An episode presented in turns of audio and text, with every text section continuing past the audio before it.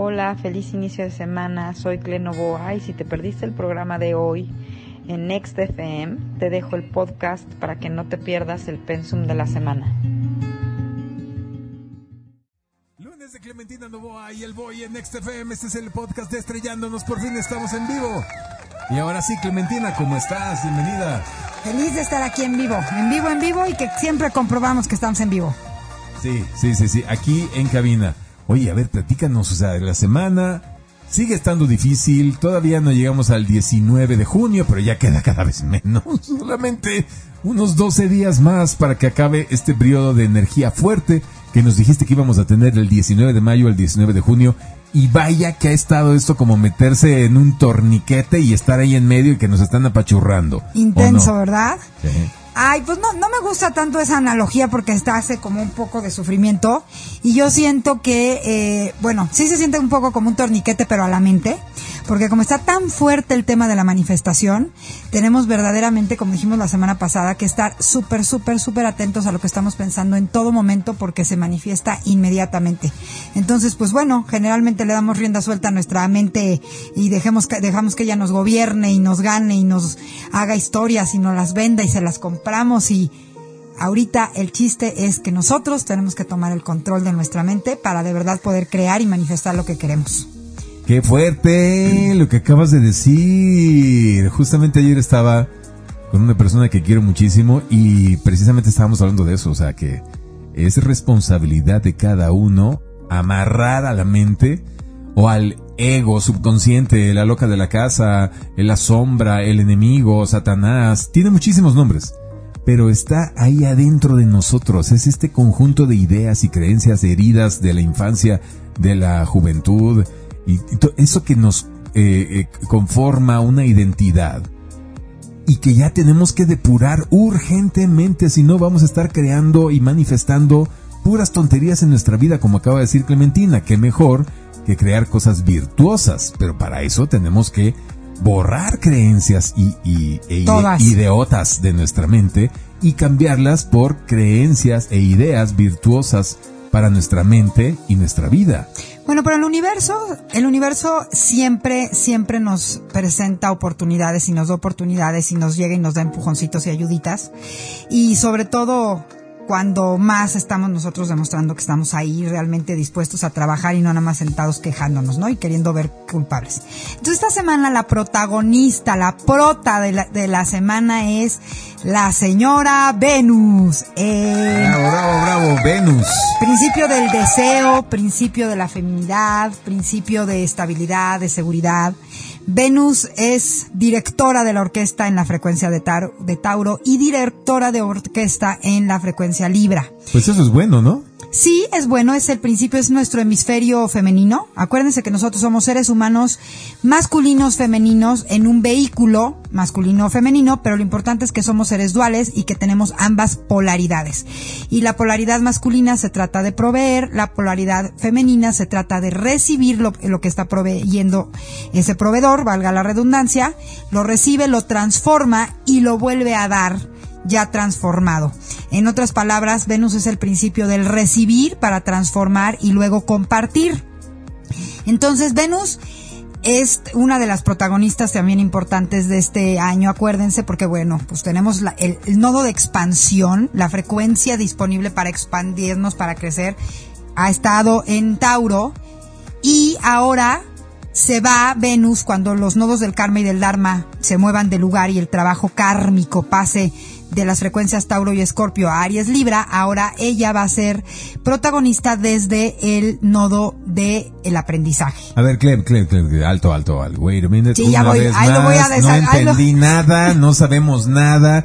Tú te, tú te regordeas en el lenguaje que dominas, y, pero no entendemos nada los villamelones. Ahí se los voy, ahí se los voy a poner. A ver, a ver explícaselo en al señor. español, el señor, era lo que seguía. el señor taxista del sitio 221 de, del Infonavit. Todo el tiempo. ¿Y esto qué significa para él? Todo el tiempo hay un trabajo kármico. Siempre estamos haciendo A- un trabajo más, kármico. más bajo, más, más, que tiene más, que más ver, simple, más simple. que tiene más que simple. ver, y lo hemos estado viendo en ¿Qué estos es eso de trabajo kármico? Para el señor que, que está ahorita destazando pollos en el, eh, mercado Medellín. las ¿Qué situaciones de la vida, él? las situaciones de la vida con las que aprendemos. las enseñanzas, todas esas situaciones en nuestra vida que nos generan aprendizaje, a eso se le llama trabajo kármico. Y todos estos últimos 19 meses hemos dicho que ese trabajo kármico ahorita ha estado en buscar la estabilidad y la seguridad dentro de nosotros. ¿Te acuerdas que hemos estado hablando de esto? Aprender a que no es desde nuestros valores lo que nos hace valioso a nosotros, nuestros superpoderes le pusimos, eso se convirtiera en la fuente de nuestra estabilidad y de nuestra seguridad y de saber, decíamos, aprender a ser que el que es perico donde quieres verde. A ver, señor pollero del mercado Medellín, ¿entendió usted lo que acaba de decir Clementina? Voy a poner un ejemplo que tenemos. Por ejemplo, ¿qué está generando ahorita que a nivel colectivo, en México y en el mundo, eh, no nos volvamos, no nos hayamos vuelto locos y hay así, este, un eh, evento masivo de que todo el mundo diga, ya, adiós, ahí nos vemos y nos tiremos de una azotea. Así como con- lemmings aventándose como al- al lemmings, abismo, ¿no? Exactamente. ¿Qué es lo que nos ha hecho eso? Por ejemplo, en el caso de México, que nuestra estabilidad está sustentada principalmente en cada uno de los mexicanos en este valor que le hemos puesto de nombre resiliencia. Es más, el concepto de resiliencia se ha vuelto un valor colectivo para un pueblo como el de México. Eh, de que sabemos, Resiliencia es una palabra nueva, de esas inventadas sí. por los hipsters. Pero yo No, dije tiene más tiempo. Bueno, pero no se usaba antes, o sea, ¿cómo podríamos explicarla más? nuestra más? capacidad de improvisar, nuestra capacidad de ¿no? renovarnos. De, de adaptarnos ante las dificultades y Eh, renovarnos, de siempre levantarnos del hoyo más profundo que considerábamos que era nuestro hoyo más profundo, de repente decimos, ay, uy, ya estoy afuera.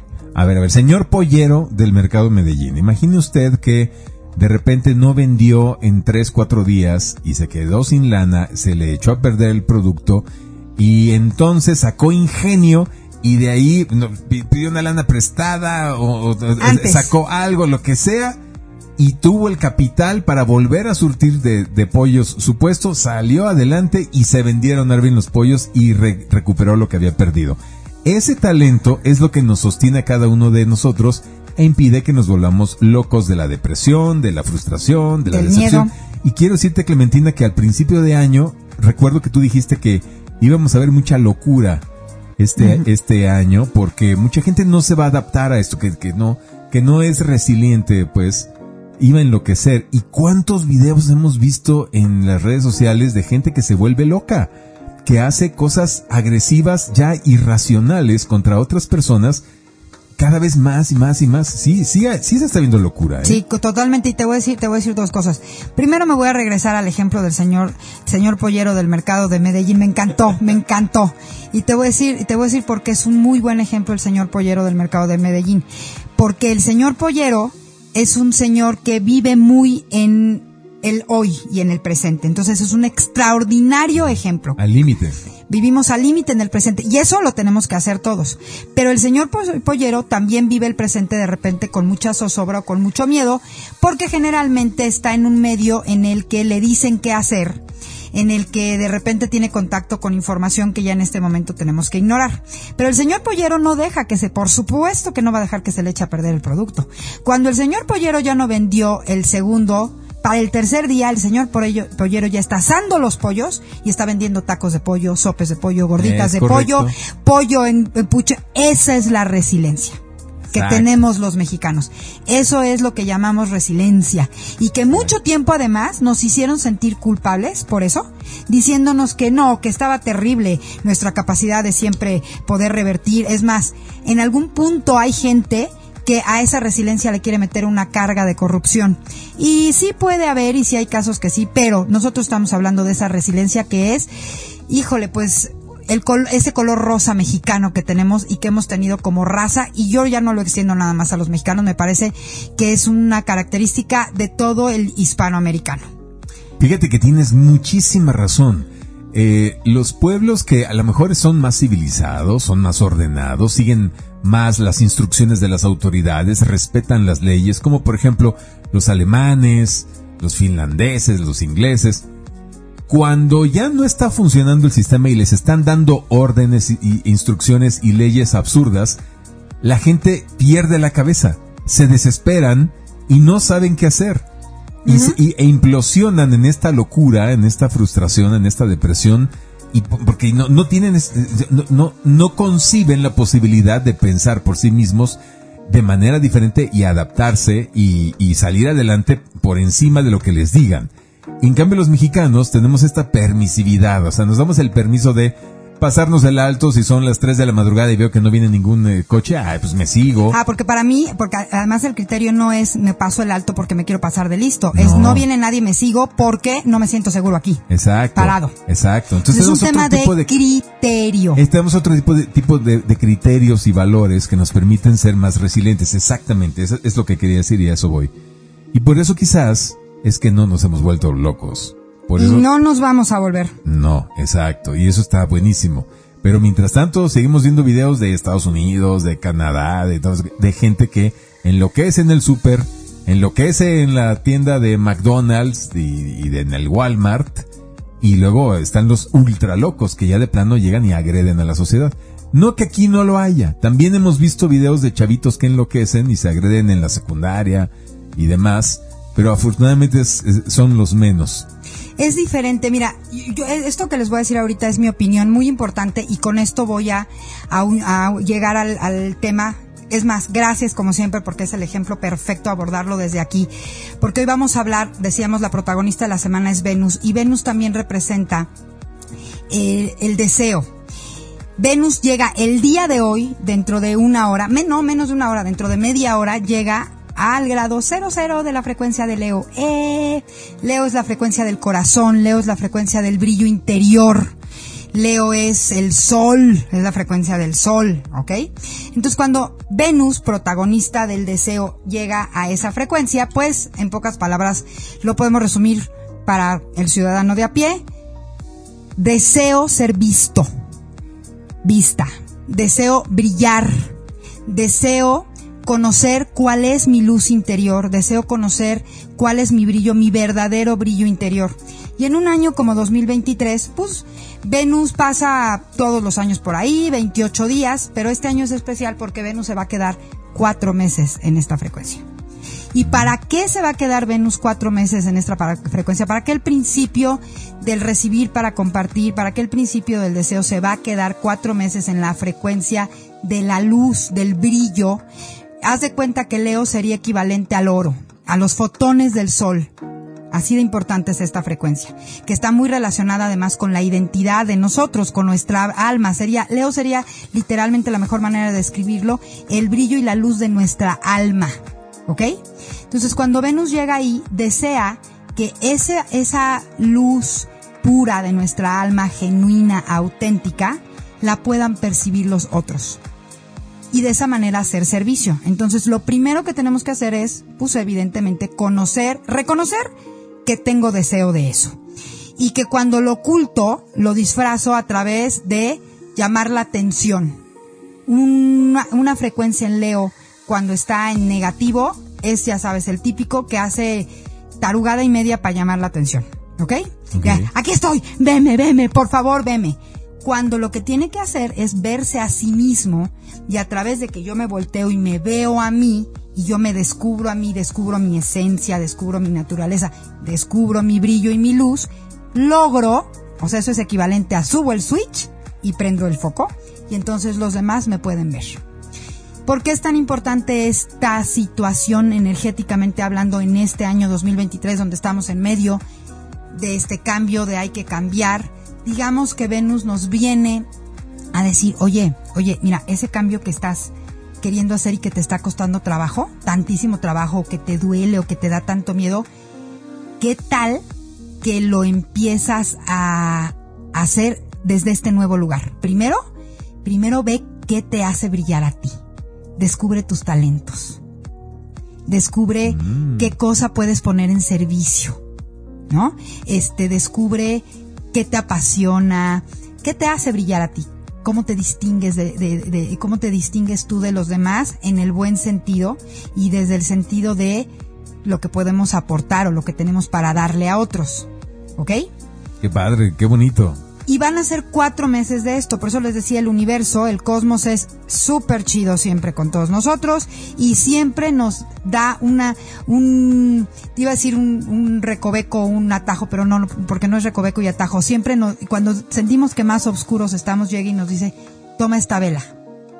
Para que veas mejor. O toma los lentes para que veas con más claridad. Entonces Venus en Leo va a ser literalmente equivalente a los lentes que necesito o este o, o al, a la lupa que necesito para terminar de ver en todo su detalle eso que estoy viendo pero que no podía ver al 100%. ¿Ok? Ok. Y bueno, regresando a este tema con el ejemplo que pusimos, en este momento, ¿qué es lo que necesitamos justamente? Pues ver, ver cuál es el criterio que a mí me va a ayudar a transitar todo este año de transición, porque 2023, lo hemos dicho muchas veces, es un año de transición. Usted que me está escuchando, que tiene tanto tiempo tan enojado por lo que sea, por el político, porque le fue mal en el negocio, porque su vieja lo mandó a la goma, porque las cosas no le salen como quiere, usted ubíquese en que está en un periodo de transición y que todo ese malestar que tiene lo puede convertir en una herramienta. Si usted ve o desea ver o se permite, se da permiso de ver, ¿qué puede aprender? ¿Cómo puede capitalizarlo? Lo que decimos siempre, si me está pasando a mí, yo elijo creer, porque creer es crear y estamos en periodo de manifestación. Yo elijo creer que si me está pasando a mí, es porque yo puedo hacer algo bueno para mí mismo con esta cosa que, que resulta tan monstruosa en este momento para mi vida. ¿Qué puedo sacar bueno de aquí? Y me preguntan muchas veces mis alumnos, pero ¿cómo le hago, Cle? ¿Cómo le hago a esto? Señores, yo por mi experiencia se los digo, no se trata más que de voluntad. Diríamos los mexicanos con respeto a todos, todavía estamos en Milet. Sí. Este, con pantalones, con muchos pantalones. Nada más es tema de que tengas los pantalones de elegir salir de ese hoyo que además tú te cavaste. Entonces, en medio de este proceso, pues llega la buena Venus, así como como lámpara, este, como linterna que no sabía que traía en el pantalón y de repente, ¡ay! Traigo una linterna en la bolsa de Qué atrás. bueno, sí. A ver, Ujú. Ahora, lo importante aquí, lo importante aquí esto que estás diciendo es, volvamos al ejemplo de los mexicanos, saber con qué contamos, realmente qué somos, quiénes somos, cuáles son nuestras características. Les voy a platicar mi experiencia respecto a esto que estábamos hablando de diferencia entre nosotros como raza y, por ejemplo, los europeos. Porque digo, esas son de las bendiciones que a mí me encanta observar a la gente y, me, y es de, es de las bendiciones que me da cuando observo. Y bueno, he tenido el privilegio y el gozo de, de poder viajar, que me fascina, ¿no? Y he pasado mucho tiempo, por ejemplo, en Inglaterra. Voy a poner el que sería yo creo que el extremo opuesto y de- del que más puedo hablar. Tú ves a la sociedad inglesa y es, es- son preciosos, de verdad. Es gente muy buena, es gente muy divertida. Hay quien la define como gente sosa.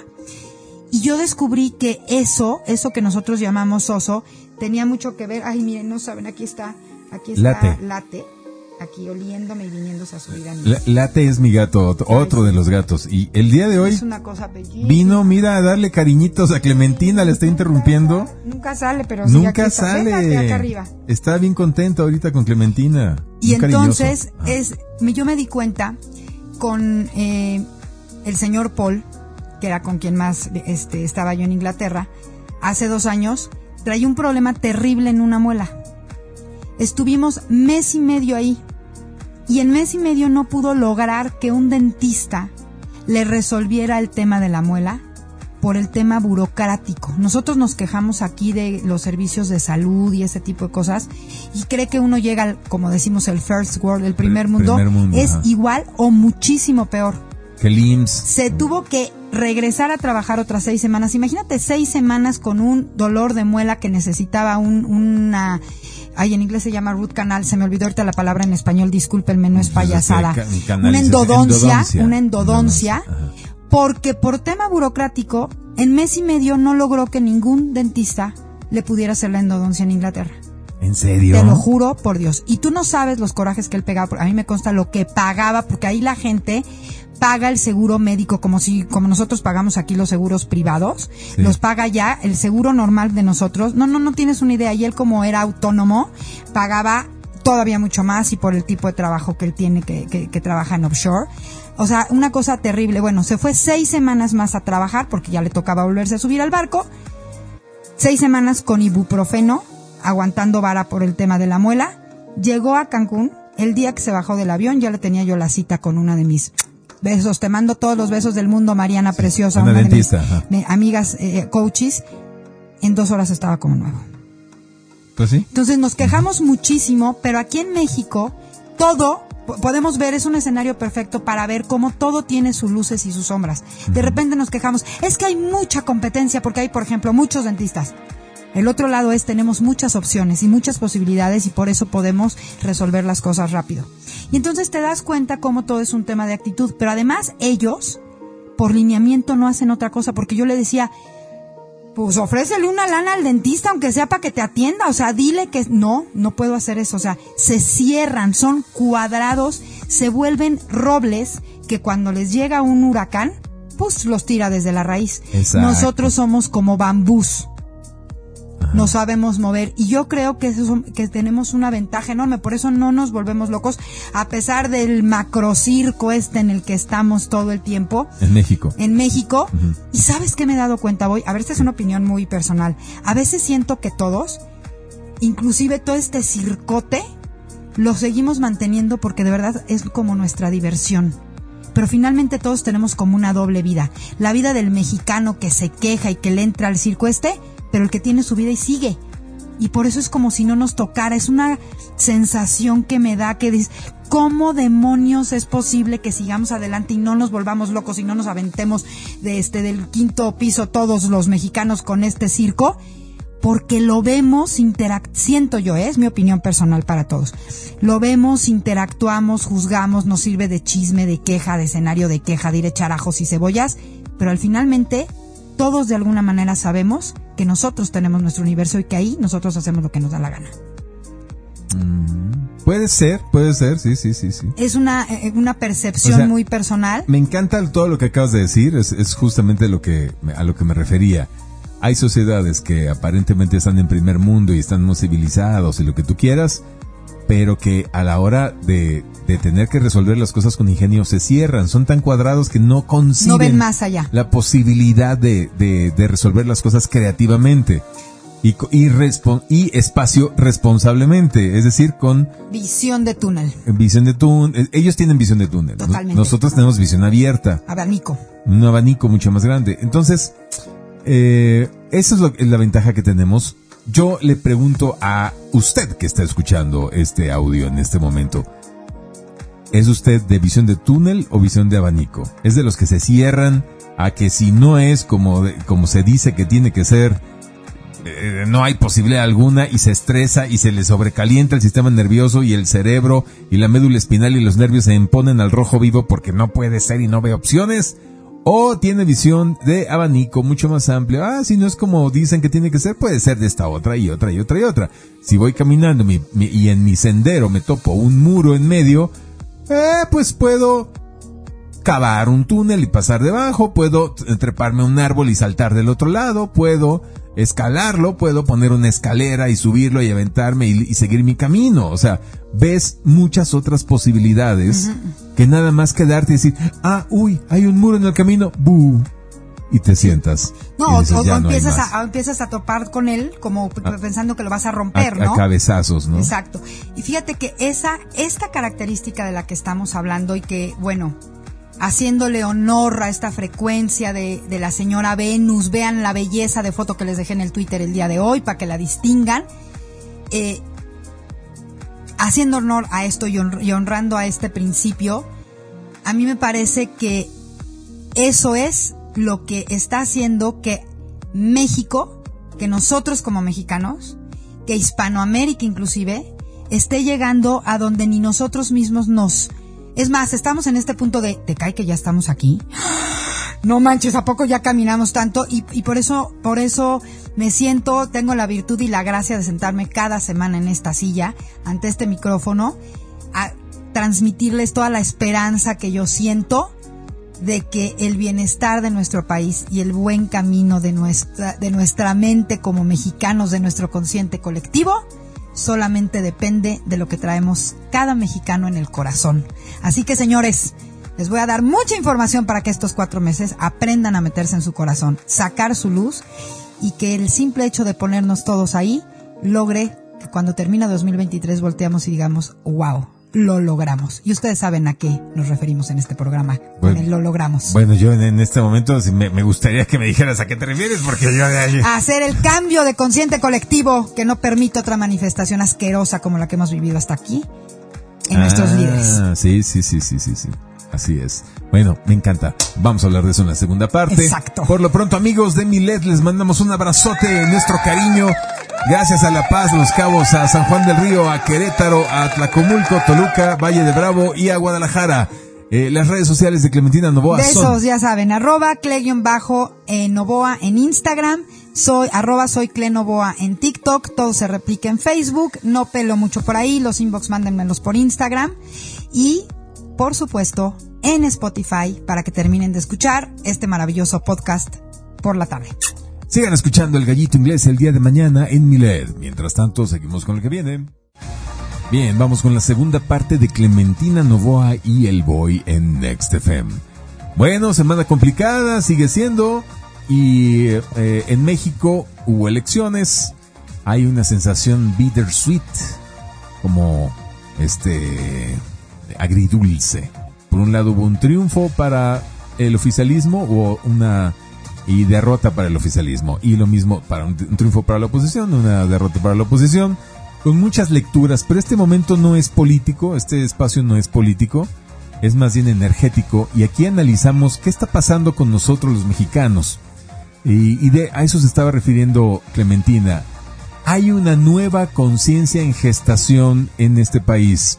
Se ha visto en marchas, como las marchas rosas, ha habido una respuesta a esas marchas rosas, pero yo siento que es una respuesta artificial que es incentivada por el dinero y por el interés. Y, y la, y la respuesta de la conciencia pues no termina todavía como de cuajar y de, y de ser contundente, como que necesita ser estimulada para realmente pues manifestarse. Pero ahí va, ahí va, es una conciencia bebé, una conciencia de ciudadanos libres, de ciudadanos responsables, que una cosa sí está claro, los partidos políticos y los, y los políticos ya no son quienes para liderar a esta sociedad, nos tenemos que liderar a nosotros mismos. Y creo que a eso te referías hace rato, ¿no, mi querida Clementina? Sí, fíjate, mira, aquí les tengo una frase de una de mis maestras que define muy bien esta energía de la que estamos hablando, con la que podemos ilustrar esto. ¿Qué nos está pasando a los mexicanos y en general yo creo que a todos los ciudadanos del mundo? Estamos pasando de querer estar en lo conocido, o sea, ya lo conocido ya nos tiene tan overwhelming, sobrepasados, que estamos en este momento incluso deseando exponernos a una nueva luz, a una nueva dirección. O sea, ya Pero eso es muy subconsciente. A lo mejor la gente que ha marchado de Rosa ni siquiera tiene tan claro las cosas como lo acabas de decir. Total, por eso por eso por eso lo digo así le pongo palabras a esta sensación que tú yo todos los que están del otro lado escuchándonos en este momento espero que estas palabras les den un poco es más compártanos en Twitter los que pudieran estar por ahí qué opinan de esto porque es algo que traemos dentro. Yo hoy en la mañana que lo leí cuando estaba preparando el programa dije esto está perfecto porque sabía que íbamos a hablar de este tema. Eh, para ponerle palabras a esta sensación de ya estoy listo para exponerme a hacer lo que sea por algo diferente. Y esto es algo muy fuerte y me parece que lo que sucedió ayer, les confieso a todos ustedes, el jueves que regresé de, el, jueves que regresé, el día que, estoy en el día que regresé de Querétaro, el día que regresé de Querétaro, de verdad, de verdad, estaba yo eh, enojada y molesta porque eran los cierres de campaña, de, de- o sea, los últimos días previos a estas elecciones en el Estado de México. Generalmente yo hago dos horas y media de camino de Querétaro para acá, me aventé más de cuatro, porque nunca pude entender qué estaba pasando en la caseta de Tepoztlán, Tepozotlán, perdón, la, de, la, la última, pero era una cosa espantosa el servicio en el que venía, porque me vengo con, con unos cuates en, Ah, Una van, BlaBlaCar. una van, ajá, sí, sí, Ajá. Bla Blacar se llama. Maravilloso. Y es un hacha este cuate y rodeó y brincó y de repente salimos por un puente adelante de la car- de la caseta. Wow. Bajó primero por Atlacomulco porque desde que salimos de Querétaro ya se veía toda la, car- la carretera toda la carretera bloqueada entre un accidente que había habido en las composturas de San Juan del Río para los que nos escuchan allá y luego cuando pasamos yo no vi que del lado ya después de la caseta hubiera un bloqueo pero todo el mundo decía que antes de llegar a la caseta para pasarla, había una cantidad así estupidísima de gente con todo este rollo, o sea, que había literalmente un argüende político ahí como enfrentándose de estos dos de estos dos bloques en los que, eh, que estaban o algo así. No me consta, estoy hablando de lo que venían diciendo y de lo que venía yo escuchando.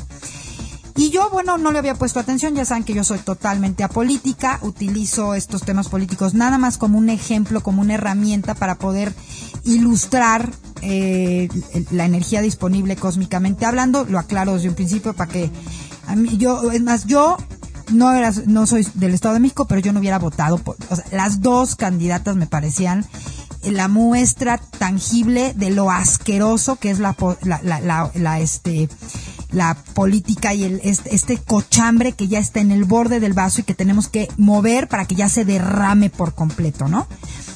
Pero después llegué y, y até cabos porque me había, la verdad es que ha sustentado y me había exiliado una semana de todo el movimiento cósmico mundial, pero me encuentro este eh, periódico de The Guardian, que es de los que utilizo para buscar varios, eh, de repente, titulares muy ilustrativos. Ah, sí, que ahí de que y me encuentro el escandalazo este. Ajá, pero fíjate que es, es una nota bastante irregular, tiene muchas irregularidades, pero bueno, causó, causó el ruido que querían que, se causara. A, eso es a lo que voy. Fue una bomba mediática. Me, me pareció, no voy a analizar aquí si es real o no es real. Dicen que cuando el río suena es porque agua lleva, pero en, dentro de mi perspectiva yo no sé qué es más asqueroso. Si que haya sucedido eso o que en lugar de que actúen en consecuencia con lo que tendría que suceder, que es poner esta gentuza este, tras un eh, delante de un juez, lo utilicen, como dices tú, nada más como una bomba mediática para ganar una elección. Entonces estás hablando que es la misma cara de la corrupción. Para asustar a Alfredo del Mazo y a la candidata, para que le bajaran, no operaran adecuadamente y que perdieran. O sea, diciéndoles, mira, cuidadito y te pasas. Porque no nada más no te vamos a dar tu embajada de premio, gobernador, sino que además te vamos a meter a la cárcel por todo este show que estamos mostrando. O sea, fue un mensaje para él. Totalmente. Y, sí, desmotivó a muchísima gente también a votar porque entraron en este tren de pensamiento que acabas de mencionar. ¡Ah! Todas son iguales, guácala de pollo, ¿a qué voto? Todas son corruptos. Y eso desalienta a la conciencia nueva que venía empujando muy fuerte a vamos a ganarle a estos corruptos. Entonces, eh, eh, el mal no se va a ir tan fácil. O sea, es un hecho que se van a ir. Se van a ir de que ya no hay posibilidades de que prosperen y de que este gobierno transforme al socialismo a este país, no va a poder. Eso ya no, no, hay energía suficiente, suficientemente baja para que eso ocurra. Sin embargo, nosotros también tenemos que ponernos a la altura de la frecuencia alta que ya está disponible. No Oye, podemos ¿qué pasó? Porque yo no sé, o sea, quién ganó, qué pasó, porque tú dijiste que habían pasado, platícanos a todos esto, este análisis que estabas diciendo, de, de, o sea, siento que como que hubo ganancia y pérdida para ambos lados. ¿En qué sentido? En Coahuila ganó la alianza opositora porque presentaron a un candidato que fue elegido primero en elecciones primarias contra otros candidatos aliancistas. Entonces, eso lo legitimó entonces la gente lo tomaron como su candidato, no importa que no haya quedado el que yo quería, pero bueno, este es el, el de la oposición, vamos con todo. Aplastaron a Morena, más del 50% de votación a favor del candidato Manolo Jiménez en Coahuila, que será el nuevo gobernador. Todo lo contrario ocurrió en el Estado de México, donde la candidata fue impuesta por el gobernador por encima de Analile Herrera, otra candidata que querían imponer también los del PRI los del PAN bajaron a su candidato. Total que fue una imposición. Pudieron haber hecho una elección primaria entre Alejandra del Moral, entre este Analila Herrera y Enrique Vargas, que eran los tres candidatos fuertes. Y entonces, si hubieran hecho una elección primaria, la gente hubiera hecho suyo al candidato que hubiera ganado, y entonces sí hubiera sido imbatible contra bombas mediáticas, contra amenazas, contra, eh, fraude electoral, que por supuesto hicieron un operativo gigantesco de, de fraude eh, del lado del oficialismo. Pero entonces la gente se desmotivó y sacan la bomba mediática y entonces ya, ya no voto. Y entonces eh, la participación fue muy inferior al 50%. Y con eso va a ganar el oficialismo siempre. es indispensable que se despierte la conciencia del ciudadano mexicano, la responsabilidad para que votemos más del 60%. Si votamos más del 60%, no le alcanza al, oficialismo para ganar. Pero motivar eh, eh, las emociones de la gente para que se entusiasmen en la participación, para que crean en esto. Para poder crear esta realidad de la que nos amo totalmente. Fíjate que este ejemplo me encanta. Eso pasa, eh, eh, o sea, el, el, que esto ocurra, lo que acabamos de decir, esta motivación, estas emociones adecuadas en la gente para que dediquen una o dos horas de su domingo a, salir a votar, eso pasa porque los, eh, quiero decir que la aduana por la que hay que pasar es que los dirigentes políticos dobleguen a su ego sus mezquinidades y se abran a la sociedad como lo hicieron en Coahuila. Ahora viene la, elección de, de, verdad, la del 2024. Estamos exactamente un año. Y es indispensable que el ego y la mezquinidad de los dirigentes políticos se doblegue ante la realidad de que los ciudadanos sí queremos participar, pero no con los candidatos que nos pongan. Ya no nos vuelven a aplicar lo mismo que el 2018. Que su egoísmo ya no sea. creo que los, esto que hablas de dobleguen su mezquindad, yo lo diría también que los dirigentes políticos o los que están todavía, los que les corresponde aprender del servicio, porque señores, recuerden que ustedes eligieron ese camino de vida para aprendizaje en primer lugar de ustedes, aprender a, aprender a servir a otros, es la materia que ustedes eligieron cursar en esta vida que están experimentando en primer lugar. Y me parece que ya el egoísmo ya no les resulta, ya no les, ya no les es negocio, ya no les va a ser negocio, y esa es la energía de la que estás hablando. Y ahí es donde yo le apuesto, el egoísmo, el recibo nada más para mí sin compartir, dejó de ser lucrativo, ya se gastó. Fíjate que tienes razón porque también observamos que cuando tienen estas actitudes egoístas los políticos, como lo has dicho muchas veces aquí, se les revienta, se les regresa como boomerang. Ya, totalmente. De inmediato, nada les sale. Y podemos mencionar chorrocientos mil ejemplos ahorita, en general. Desde el mismísimo presidente hasta los dirigentes políticos y otro tipo de políticos, senadores, diputados, es que ahorita grandotes, chiquitos, medianos, no les sale nada cuando hacen cosas egoístas. Creo que esta, esta costra de cochambre de la que estamos hablando, que yo siento cada vez, o sea, ya estamos a nada, señores, por favor, empujen un poco. acabemos de llenar este vaso de agua y es con voluntad.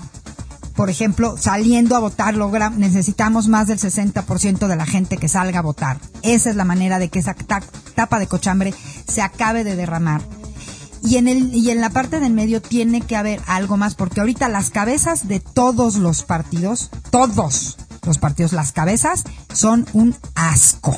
Todos, todos, todos, todos, todos. O sea, no, no, das uno, son de una mezquindad, de una mediocridad terrible, desde el cortazo del, PRI, y luego el otro loco bobo estúpido del, PAN, los inexistentes del PRD, que esos que ya, ya, o sea... Ay, no, mi buen maestro Berto Castillo, y digo mi maestro porque fue mi maestro, yo tomé clases con él eh, en algún momento, o sea, eh, manifiéstate, energía de Alberto Castillo, por favor. Necesitamos una inspiración como la tuya. Difícil, ya no hay eh, titanes eh, ideológicos como los que había antes, como un Carlos Castillo Peraza, mm, como sí un los hay, boy, nada más no los hemos, no, han salido. No los, y, esa es, y esa es la esperanza. Claro que los hay, porque tú, lo, tú y yo sabemos cómo funcionan los modelos mentales. Nada más son aguilotas que en este momento están... Agazapadas. no, ni siquiera agazapadas. Eh, no sé si en proceso de crecimiento, aunque igual iban a tener que volar antes de tiempo, porque de verdad las necesitamos. Y también creo que ahí tiene que haber un tema, vuelvo a poner el ejemplo que siempre usamos aquí de la, historia del mono 100, de la monita que empezó a lavar el camote en el agua y de repente todos la empezamos, la empezamos a seguir me parece que si cada uno de nosotros empieza de verdad a cultivar, yo, yo ahí sería el cambio, esa es la luz, el brillo que ojalá en estos cuatro meses con la frecuencia cósmica que tenemos disponible de Venus en Leo, esa sea la luz y el brillo que encontremos todos de descubrir nuestra parte de liderazgo. Si cada uno de nosotros se pone en equilibrio con el líder, que todos tenemos esa parte, todos tenemos que practicar en diferentes escenarios, pero un liderazgo, desde el liderazgo de tu casa, simplemente el que seas el líder, líder real de tu casa. Y por favor, ilústranos con esta maravillosa definición de liderazgo que tú me enseñaste hace unos años y que yo la adopté porque es extraordinaria, es la mejor manera. Por favor, eh, así describe qué es, cuáles son las características de un líder cósmico, de un líder cacuariano de ahorita. Bueno, antes liderazgo era hacer que los demás hagan lo que yo quiero. ¿Ok? Sí. El nuevo, la nueva definición de líder es alguien que hace que los demás hagan lo que yo quiero, pero porque ellos quieren hacerlo. Y porque es para el bien común. ¿Y, y, y por qué querrían hacer ellos lo que yo quiero que hagan? Pues porque primero yo los beneficié, porque primero eh, yo les los llevé a alcanzar sus metas, a cristalizar sus sueños, porque primero yo me ofrecí en servicio a los demás y en gratitud y reciprocidad los demás van a querer hacer lo que yo les pida que Los hagan. inspiro. Exacto, por inspiración, por ejemplo, por muchas Por cosas. congruencia, sobre todo. Los porque líderes es- ven congruencia, congruencia. porque ven congruencia en el líder, entonces los demás deciden también hacer- hacerse congruentes. Es eso, es algo como lo que estamos haciendo en el reto 75 Hard que llevamos, o sea, es eso. Ese es el nuevo liderazgo. Ay, hablando del reto, les tengo que platicar una cosa, señores. A ver, ¿qué pasó? Ya subí tres kilos. ¡Eh, bravo! Acuérdense que no es nada más bajar de peso, hay quienes necesitan subir de peso como Clemmy. Señores, el sábado me trepé a la báscula y peso 48 kilos. No, hombre, eso, eso, oye, está muy bien. Quiero que sepan que, bueno, o sea, Clemmy es tiny, ¿no? Super tiny. Pero no por eso, o sea, te, te tienes que dejar. O sea, está muy bien que Clemmy te Ay, sí, felicito. sí, sí. Bueno, continuemos. Qué bueno. Entonces, exacto. E- Esto que estábamos hablando de Es- liderazgo. ese es el nuevo liderazgo. Ahora. ¿ustedes ven políticos que cumplan con estas características? Claro que no. O sea, es son supuestos líderes, pero en realidad la fuerza de su poder viene del dinero, porque le reparten dinero o promesas de repartirle puestos políticos. Te voy a dar una senaduría, te voy a dar una diputación, te voy a dar un puesto en el, en el Instituto Reyes Heroles y te va a caer una lanita. O le entramos con este contrato y te doy el 10, el 5, el 30%. Eso es lo que hacen los políticos actuales para tener poder. O sea, es una forma de coerción realmente. Ese es el liderazgo que manejan, coerción. Y si no haces lo que yo hago, entonces te puedo af- afectar. Exhibo este grabaciones, fotografías comprometedoras, el contrato corrupto que hice, etcétera. Entonces, de ahí viene el supuesto muy entre comillas liderazgo. Esto que acabo de decir es el liderazgo viejo, el liderazgo eh, eh, eh, caduco, que ya la gente observamos y nos da Obsoleto. repelús, ¿no? Entonces, ¿quién podría ser un líder acuariano que hace que los demás hagan lo que él quiere, pero porque ellos quieren hacerlo? O sea, que primero ya les sirvió, les inspiró, los llevó a ser ganadores, llevó a la gente a, a elevarse. Pues creo que tendríamos que buscar en otro tipo de personas, ¿no? Mira, ahorita se me está viniendo a la cabeza una cosa muy importante. Vi en la mañana el video que me mandaste, este que tengo de ahí un par de comentarios de este superanalista político, pero creo que eh, quiero primero decir esto importante.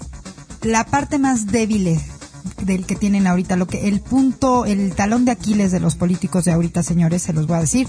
Y grábenlo, por favor, porque no sé si me salga otra vez así de bien.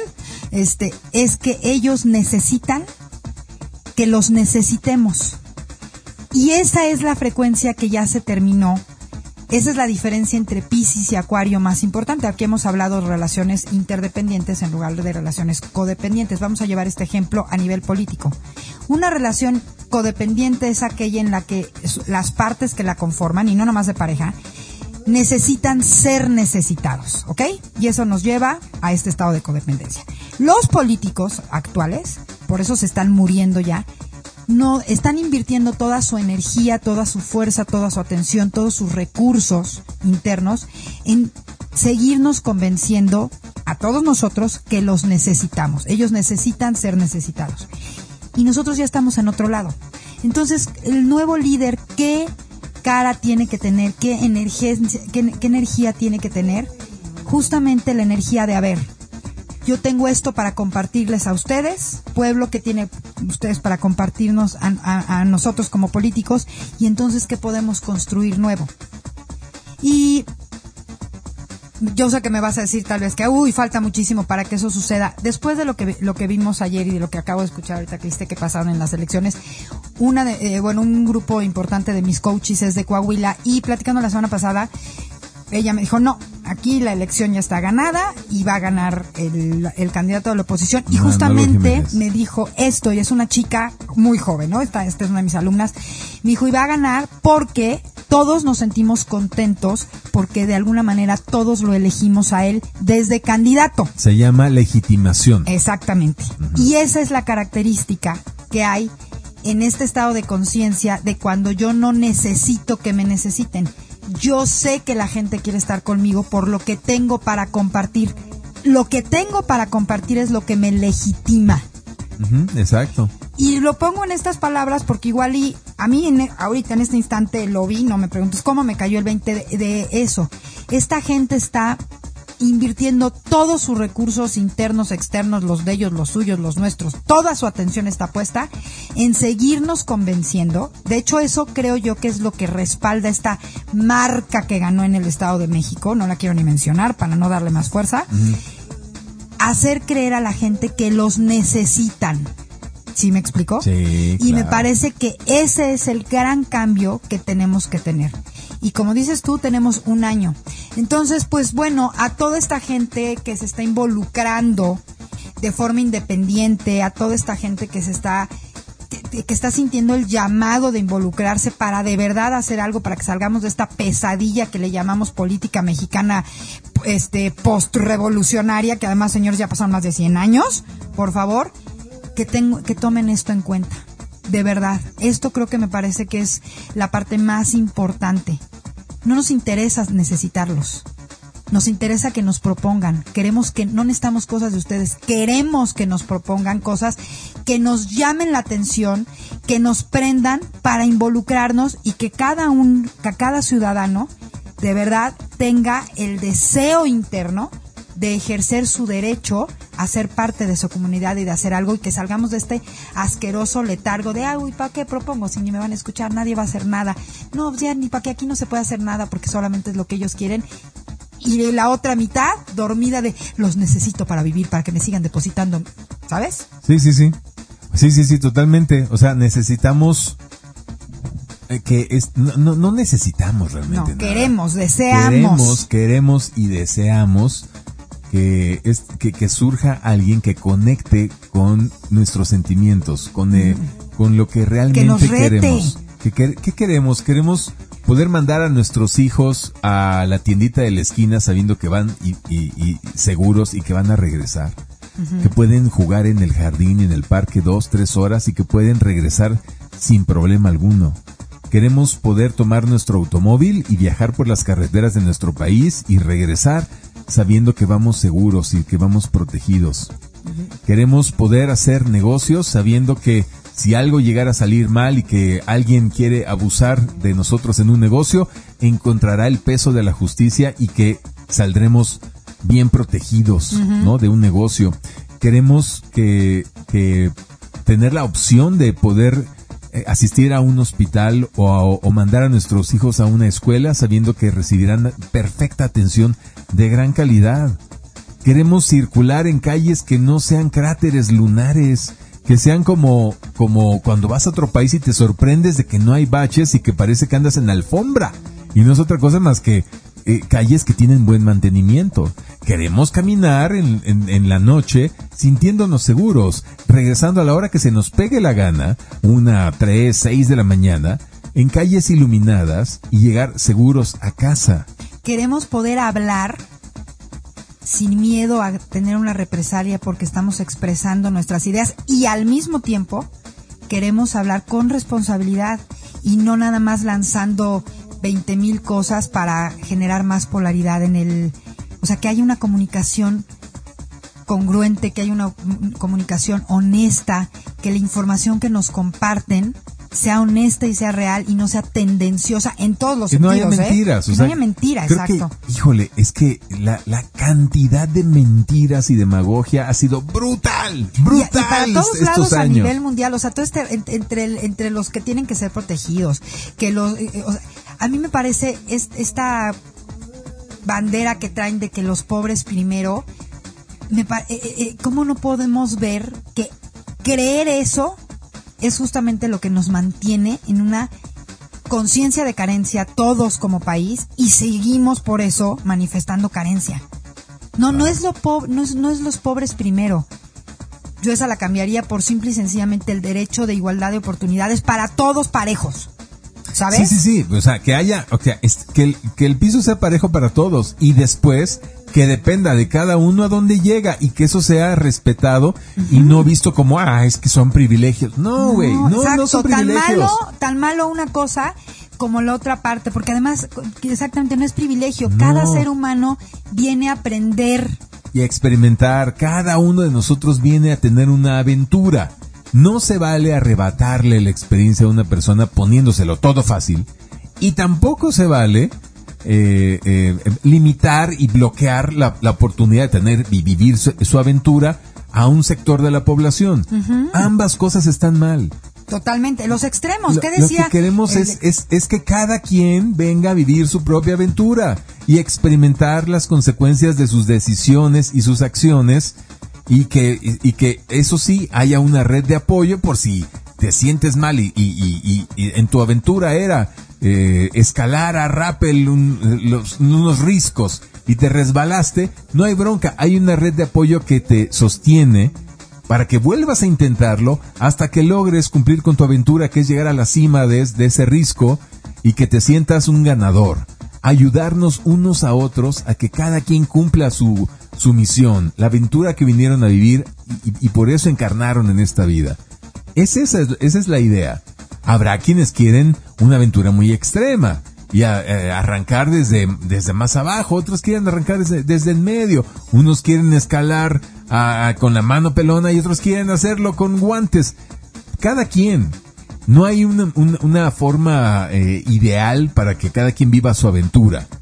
No queremos imponer una idea, un estilo de vida, pero sí queremos que haya una organización llamada gobierno que responda a las necesidades de la población, cuando menos mínimamente de, de tener esta red de apoyo por si me tropiezo y me caigo, por si me encuentro con alguien maloso en el camino. Y sobre todo, una red en la que todos tengamos el ánimo, o sea, sintamos el poder participar, ¿sabes? Sí, que formamos parte Que de esa formamos red. parte. Me parece que, eh, que, bueno, ese es otro punto muy importante. Qué bueno que lo tocas, fíjate.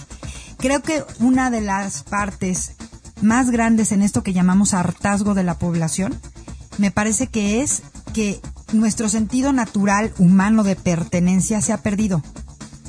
Entonces, ok, yo sé que soy mexicana, hay miles de cosas que me generan un orgullo enorme de, de- de estar aquí, porque también el nacer donde nacemos, señores, es una, una, ay, se me olvidó el nombre, es por aprendizaje, no es casualidad que nazcas donde naces, es una correspondencia de aprendizaje. Tenemos cuatro correspondencias que son nuestros pilares, los pilares que sostienen nuestra existencia. La primera es la familiar.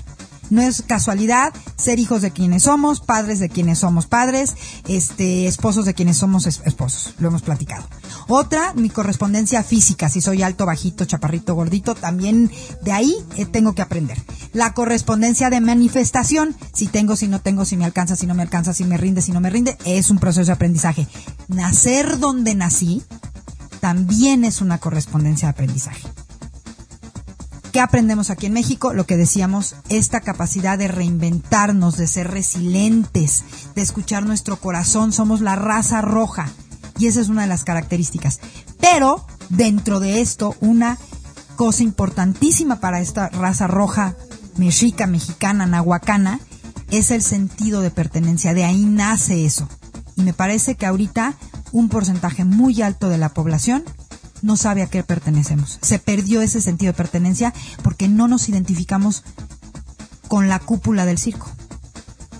¿Estás de acuerdo? Sí, eh, eh, no estoy muy seguro si todavía esta conciencia de los pueblos tan eh, tan viejos, ¿no? De hace 500 años, eh, haya pervivido y, que, y que de alguna manera siga tan vigente. Yo no estoy muy claro con eso, porque nos hemos mezclado ya tanto con tantas energías durante 500 años, me parece que ya somos otra energía. O sea, ya, ya es una mezcla de muchas cosas.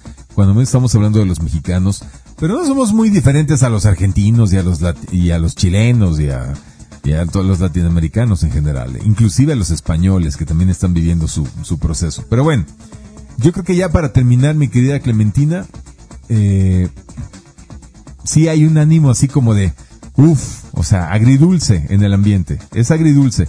Ya vimos el camino del éxito, también ya vimos el camino del fracaso. Y ahora a vencer egos. Exacto. A vencer los egos de estos desgraciados mezquinos que están, que son el dique que nos impide a los conscientes seguir avanzando en el rescate de nuestro país, de nuestra tierra, en procurarle bienestar a nuestros hijos, a los que tienen nietos, a sus nietos. Somos la generación, los que estamos hablando en este momento, la generación X, somos los que estamos a cargo de este país. Los baby boomers ya son muy grandes, ya están despidiéndose. Y ya dejémoslos descansar, además. Ya están de, sí, ya, por favor, ya que si Trump, que si Biden, que si no sé cuántos betarros, o sea, con todo respeto, pues todos los les quedan cinco años, diez cuando mucho, ya no pueden estar operativos, no están funcionales. El clon de Joe Biden ya se cae a cada rato, es una cosa terrible. Fregadazo se dio el pobre señor, ya, ya, ni, siquiera me dio risa, me dio pena en un video que vi. Pobrecito clon. Sí, sí, sí, ya. Pobre, pobre, pobre, pobre. Eso me dio también a mí, dice, digo, ya, ya, por favor, ya, ya cuelguen este clon de su tanque, que déjenlo ahí en formol y ya cambien a otra cosa. O sea, pero bueno, eh, los baby boomers ya va. Somos la generación X los que, los que estamos sosteniendo el mundo en este momento. Todos los países. Los millennials que tienen entre 25 y 40 años, por supuesto ya son parte de esto. Los millennials mayores, los que están entre 35 y 40, ya se dieron cuenta de que pensar que todo lo pueden resolver tomándose un latte macchiato con leche de almendra en el Starbucks y que desde ahí se arregla todo, ya se dieron cuenta que no les funcionó. Muchos de ellos están dándose de topes en la cabeza porque no tienen casa, no tienen coche, no tienen patrimonio, no tienen nada. Y dices, ¿qué, qué, qué pasó con mi vida? Están en un shock la generación millennial en este momento. Y los que vienen más abajo, los centennials, de 26 años a 6, de 6 a 26, 25 años, bueno, pues están eh, en la lela, en, sus ideologías woke, progre, y están también dándose de, ese es un tema y fíjate qué importante ahorita antes de que vayamos ya se me estaba se me está yendo el, avión en algo que les quería decir que tiene que ver con esto estamos también en un tiempo espacio en el que eh, el fin está tocando el principio, como en todo, siempre. Cuando algo acaba es porque algo em, está empezando, ¿no? ¿Qué sucedió, por ejemplo, en España? Y aquí hubo elecciones en España el domingo anterior ayer. Creo que son también como sus elecciones primarias, porque después vi que el presidente estaba llamando para elecciones en julio, este, que creo que ya son como las más grandes. El punto es que en España eh, pues la toda esta fuerza que representa la cultura woke, el Partido Socialista, el PSOE, derrotado. Sí. Derrotado. Pero hubo un fenómeno muy importante que es el que quiero hablar aquí. A ver cuál. Allá está, bueno, el famoso PSOE, está el PP, que es el partido que supuestamente era el conservador. Después surgió todo este movimiento que si podemos, que si sumamos, que si sumamos y podemos, porque ha habido varios y la de Pablo Iglesias, con la loca esta que tienen de ministra de Igualdad Irene Montero. Este, que es la que ha hecho ya así el extremo asqueroso, la Irene Montero. Y hay otro partido que tiene como dos, tres añitos sonando, sonando, sonando, que lo quieren meter en la ultraderecha que se llama Vox. Bueno, el asunto es que no ganó el PSOE, que ganaron, podríamos decir, la coalición PP-Vox allá, y hubo un estudio muy interesante, específicamente del sector de la población que votó por el partido Vox, que estoy hablando del que lo tienen catalogado como el de ultraderecha, el ultraconservador, el 80% de los votos, fíjate esto, ¿eh? El 80% de los votos que recibió a nivel nacional, o sea, en toda España, ese partido Vox, era de jóvenes de entre 18 y 35 años. Fíjate lo que te estoy hablando. Los que estaban votando por primera vez y los estos millennials, Centennials y, y millennials. centennials de 18 votaron por el partido más conservador. ¿Qué quiere decir esto y por qué lo estoy trayendo aquí?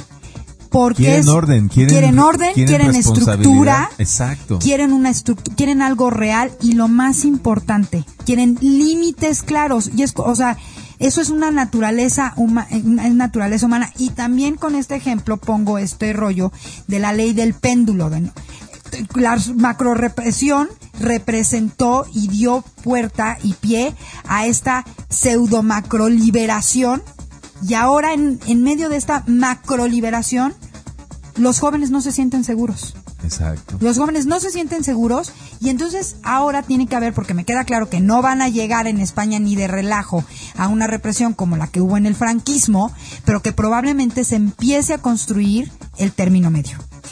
Y me parece que este es un ejemplo muy representativo y que está sucediendo de muchas maneras en todo el mundo.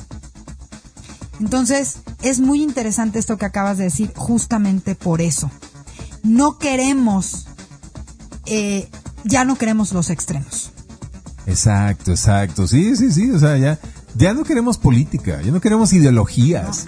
Por favor, ya tiren a la goma todos los libros de Marx, de Adam Smith, de, de, de todo Eso to- es siglo todo pasado. Eso ya se Era acabó. pasada. No puede seguirse construyendo algo con, con base en esas cosas, ese péndulo demoníaco de, de, de, de, ir del ego y luego al, al, a lo pseudo colectivo, el narcisista, una y otra. Ya basta.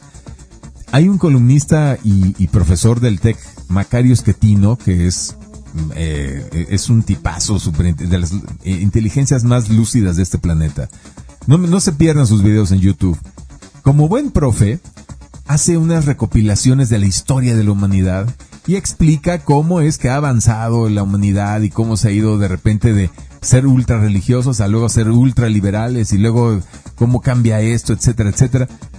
Y, yo lo escucho con mucha atención y digo, wow, no cabe duda que este señor es, muy sabio. Pero tanto él como otros analistas están perdidos respecto a, bueno, ¿y esto hacia qué futuro nos proyecta? No saben. Con toda su inteligencia, con todo el análisis del pasado, no saben, no lo ven claro. Y es que estamos en una era diferente. Total, es que ese es el tema. Ellos ese analizan el los punto. 2000 años anteriores, pero aquí ya vamos a 2000 años totalmente nuevos. Totalmente. El, el- el punto en el que estamos justamente es entre los que estamos jalando hacia, hacia lo que llamábamos antes futuro y que estamos conscientes que ya llegamos ahí, y la resistencia por miedo de los que no quieren soltar el pasado. Y de alguna manera eso está representado en nuestra vida. Chequenlo todos, analícenlo todos. Eso de lo que no me quiero resistir, a lo que estoy resistiendo cambiar, que me da miedo cambiar, está dentro de este paquete de lo que era mi pasado. ¿Sabes?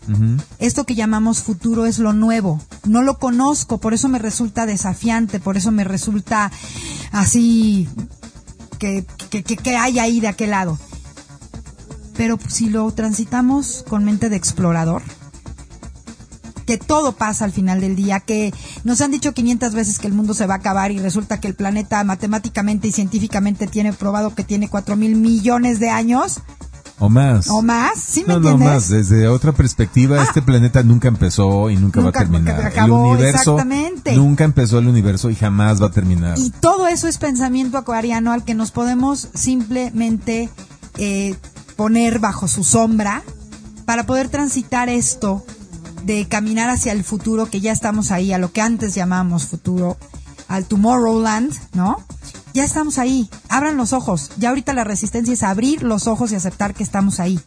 Mientras más rápido lo vayamos haciendo todos, me parece que se va a acelerar. Y yo, mira, cada vez más estoy convencida de todos los pronósticos de muchos de mis colegas que se dedican específicamente a pronosticar con la astrología, porque acuérdense que yo soy cosmobiólogo, estudio un poco más esféricamente la situación, pero cada vez coincido más con todos ellos que sí, efectivamente, 2026 ya va a ser, ya va a estar instalada esta manifestación y tiene que ver con esto que el aceleramiento está haciendo justamente en que mucha gente que tiene los ojos tapados por miedo está empezando a decir, ok, ya, ya estoy aquí, ya no me puedo ir, ya mejor lo veo y lo acepto. Ya el tren de morirse por COVID de morirse por locura. Entonces, ya se fue. Chuchu, ya- De senti- de necesitar a políticos. De mo- morirse por vacunación. Ya se fue ese tren. ¿Y qué implica Ya. abrir los ojos? Me parece que abrir los ojos es igual a yo soy responsable de esta realidad manifestada. Y cada vez más la gente lo entiende, cada vez más lo comprendemos todos de una manera más ligera y más tranquila de yo soy parte, yo soy actor de este, de este gran, eh, de, de este gran circo y si soy actor, algo puedo hacer para cambiarlo. Y como lo decimos aquí siempre, no se trata de salirme a manifestar. Esa es una parte chiquitita. ¿Qué puedo, qué cambio puedo hacer en mí que se pueda reflejar en el consciente colectivo? Y creo que ahorita es dejar de tener miedo y como les dije al principio, pongan atención en qué los hace brillar, qué tienen para ofrecerle a los demás. Así de chiquitito, así de simple y con esto me despido. ¿Qué tengo yo que puedo compartir y servir a mi compañero de al lado? Qué bonito. Muy bien, perfecto. Llegamos al final entonces de esta plática. Sus comentarios son absolutamente bienvenidos en nuestras redes sociales, arroba coach Luis Robert y Arroba Clay-Novoa. por favor, esto, es- es- es- esto tiene que ser una conversación entre ustedes y nosotros. Es momento ya de abrir la conciencia. Ya, ya, ya, ya, ya no urge. Era para ayer. Para ayer. Ya nos queda un año. Estoy seguro, muy, muy, muy seguro de que nuestro país se va a salvar, de que no hay forma de que se instale esta cosa horrible. Totalmente de Lo de acuerdo este contigo. fin de semana fue una cachetada guajolotera para despertar y darnos cuenta que no está todavía cocido ese arroz.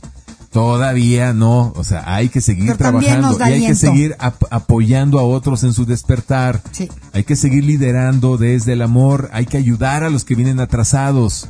Todavía nos queda mucho camino por andar, pero lo vamos a, caminar todo y vamos a llegar a nuestra meta exitosamente, que será instalar una sociedad holística en este planeta. Señores, no señalen, no critiquen a los que piensan diferente de ustedes.